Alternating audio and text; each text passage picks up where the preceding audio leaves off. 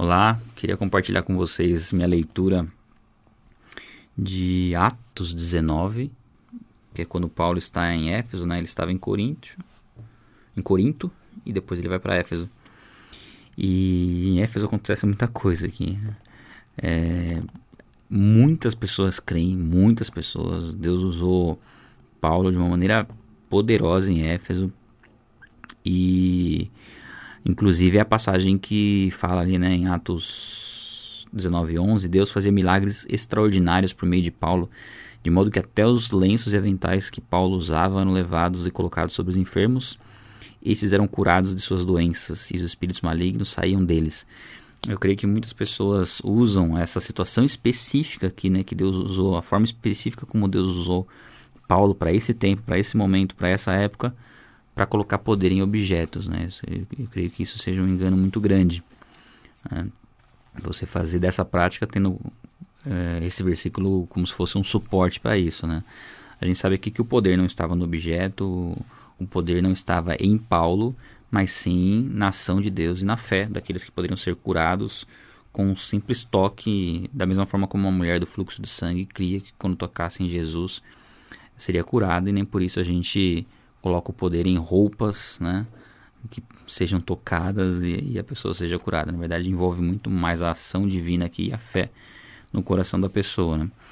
Mas é, é interessante que é, lá um pouquinho mais pro meio do, do capítulo diz assim, ó, que quando é, ah tem a passagem dos filhos de de Seva, né? Aqueles os sete filhos de Seva que tentam expulsar demônio, falando é, em nome de, de Jesus, aquele em que Paulo prega, e o demônio responde para ele assim: ó, Jesus eu conheço, Paulo eu sei quem é, mas vocês quem são?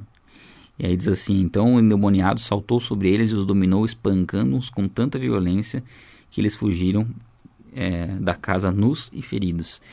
Isso mostra como não, nós não podemos simplesmente falar das coisas de Deus se nós não estamos procurando viver e conhecer verdadeiramente a Deus. Né? É um risco muito grande de, de ter uma brecha enorme para o inimigo agir contra as nossas vidas. Aquele que se aproveita do evangelho muitas vezes, ou é, procura falar para as pessoas fazerem aquilo que ele não faz. Eu creio que essa questão da prática está muito implícita aqui, né? É, deles quererem falar, quererem ter autoridade espiritual sem estar praticando a palavra. E aqui em Éfeso acontece um tumulto muito grande. Antes, né, muita gente crê, muitos creiam, muitos dos que creram vinham, conversavam e declaravam abertamente suas más obras. Foi um mover tão grande aqui em Éfeso que as pessoas vinham e declaravam seus pecados para serem né, é, é, arrependidas, né, para serem salvas.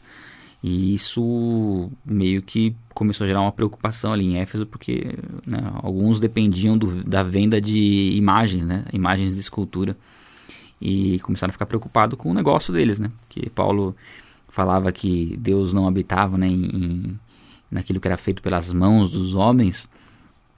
E aí começaram a ficar preocupados, né? Se a deusa a Artemis, né? Artemis, é isso. Artemis, Artemis seria o correto dizer aqui, pelo menos tem um acento aqui, né? É, poderia cair em descrédito, né? Por causa da pregação do que Paulo estava tendo, né? Ele falou assim, ó, o, o pessoal que estava reunido, que estava preocupado, diz assim, ó, diz ele que deuses, deuses feitos por mãos humanas não são deuses. Não só há perigo da nossa profissão perder sua reputação, mas também do templo da grande deusa Artemis cair em descrédito.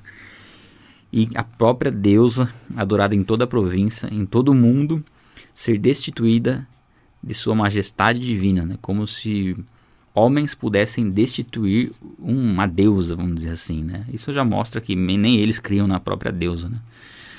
Porque se ela pudesse ser destituída por conta da pregação de homens, ela não seria uma deusa, né? obviamente. Mas assim, havia uma cegueira tão grande relacionada à idolatria, tão grande, e tem uma passagem aqui que ela é, é bem interessante da gente ver, porque fala assim, ó, a assembleia estava em confusão. Uns gritavam uma coisa, outros gritavam outra. A, maior, a maior parte do povo nem sabia porque estava ali.